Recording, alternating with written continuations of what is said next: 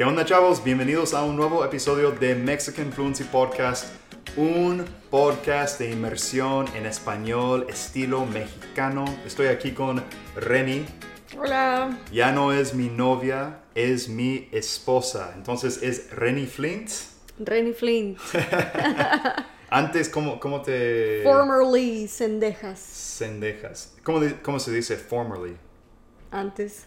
Anteriormente. Anteriormente, unas cendejas, ahora es Flint. Y se está haciendo gringa también. ¿Te estás haciendo gringa? También. Estamos en el proceso. Entonces estamos viviendo en este momento en Austin, Texas. A lo mejor saben, si ya llevan tiempo escuchando este, este podcast, que soy de Texas. Ella es de, de México, del norte de México. Yo soy del centro de Texas, Texas. Y estamos viviendo aquí en Austin. Y por fin estamos grabando nuevos episodios del podcast. Pensé que iba a decir, y por fin le dije que se casara conmigo. por fin. Entonces, am, bueno, vamos a platicar sobre nuestra boda, sobre habernos, el hecho de que nos hayamos casado, ¿no? Antes de empezar el podcast, el episodio de hoy, quería practicarles en inglés rápidamente. If you like this podcast, guys, make sure to check out the Mexican Fluency Immersion Program that is going to give you podcast transcripts, vocabulary. Basically, it breaks down each episode and gives it to you in a more digestible format to help you learn, to help you build your level of Spanish. Make sure to head over to MexicanFluency.com and check that out and everything else out that I have there. Bueno, vamos a empezar. Um, cuéntales un poco de mm, nuestro. Se me va la palabra. ¿Cómo se dice engagement en español? Nuestro compromiso. Compromiso, ok.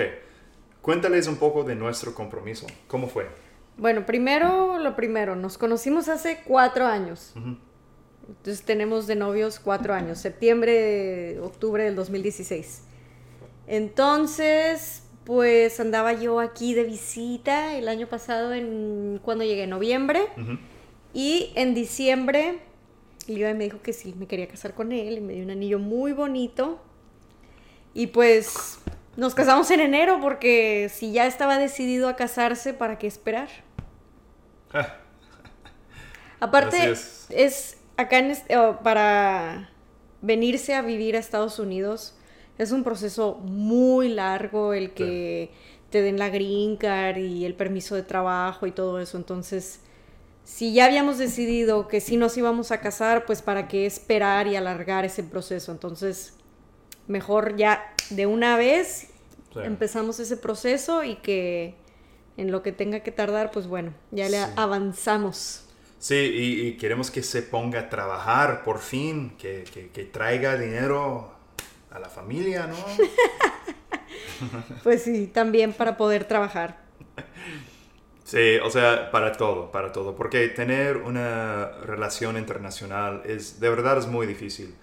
Es muy difícil. Um, yo siempre pensé, no sé por qué, siempre pensé que iba a tener, ah, que, que me iba a casar con alguien de otro país, tal vez de México, pero nunca capté lo difícil que iba a ser en términos de el proceso legal y, y todos los detalles, fuera del amor, fuera de lo divertido, es, es difícil. Y sí, para hacerlo bien, para que sea fácil y sin estrés, sin pedos, Ujú. sí, es, es, va, va- es. va a ser mejor casarse. Um, sí, pero ya llevamos más de cuatro años juntos, así que... Sí, ya, ya era hora. Ya De era. hecho, ya se había tardado, pero bueno. Ya, ya era el momento de perdono. decidir, ah, ¿lo vamos a hacer o no? Entonces, ah, cuéntales un poco de la boda, la boda. Bueno, pues Liva y yo siempre dijimos que nosotros cuando nos casáramos queríamos una boda pequeña. No queríamos boda de 300 invitados ni... No. No. Nada, nada Era, así. era mi- era- eh, es, eso fue una pesadilla para mí. Bueno, la idea de eso fue una pesadilla. Era. Era, la idea era una pesadilla. Ah, siempre era una pesadilla para mí. Sí. Eso. A mí también me estresaba mucho. De hecho, para la boda, aunque fue chica y todo, me salieron ronchas en las piernas del estrés unos días antes. Eh, de hecho, nos casamos en casa de mis papás. Ah, ellos viven, tienen un rancho chiquito, un rancho, entre comillas. Rancho, finca, quinta, como le quieran decir. Eh, viven en el campo, en una tierra bastante grande. Entonces tienen mucho espacio um, af- afuera y dentro también. La casa es, tiene, eh, tiene un lugar muy, muy padre. Entonces um, decidimos, bueno, si el clima lo permite, estaría bien padre casarnos al aire libre, en un lugar bonito, al lado del río.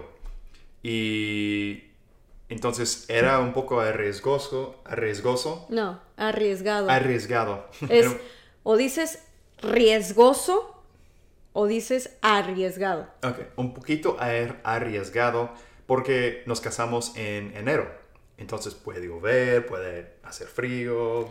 En enero, una semana antes de nuestra boda, cayó nieve aquí en Austin.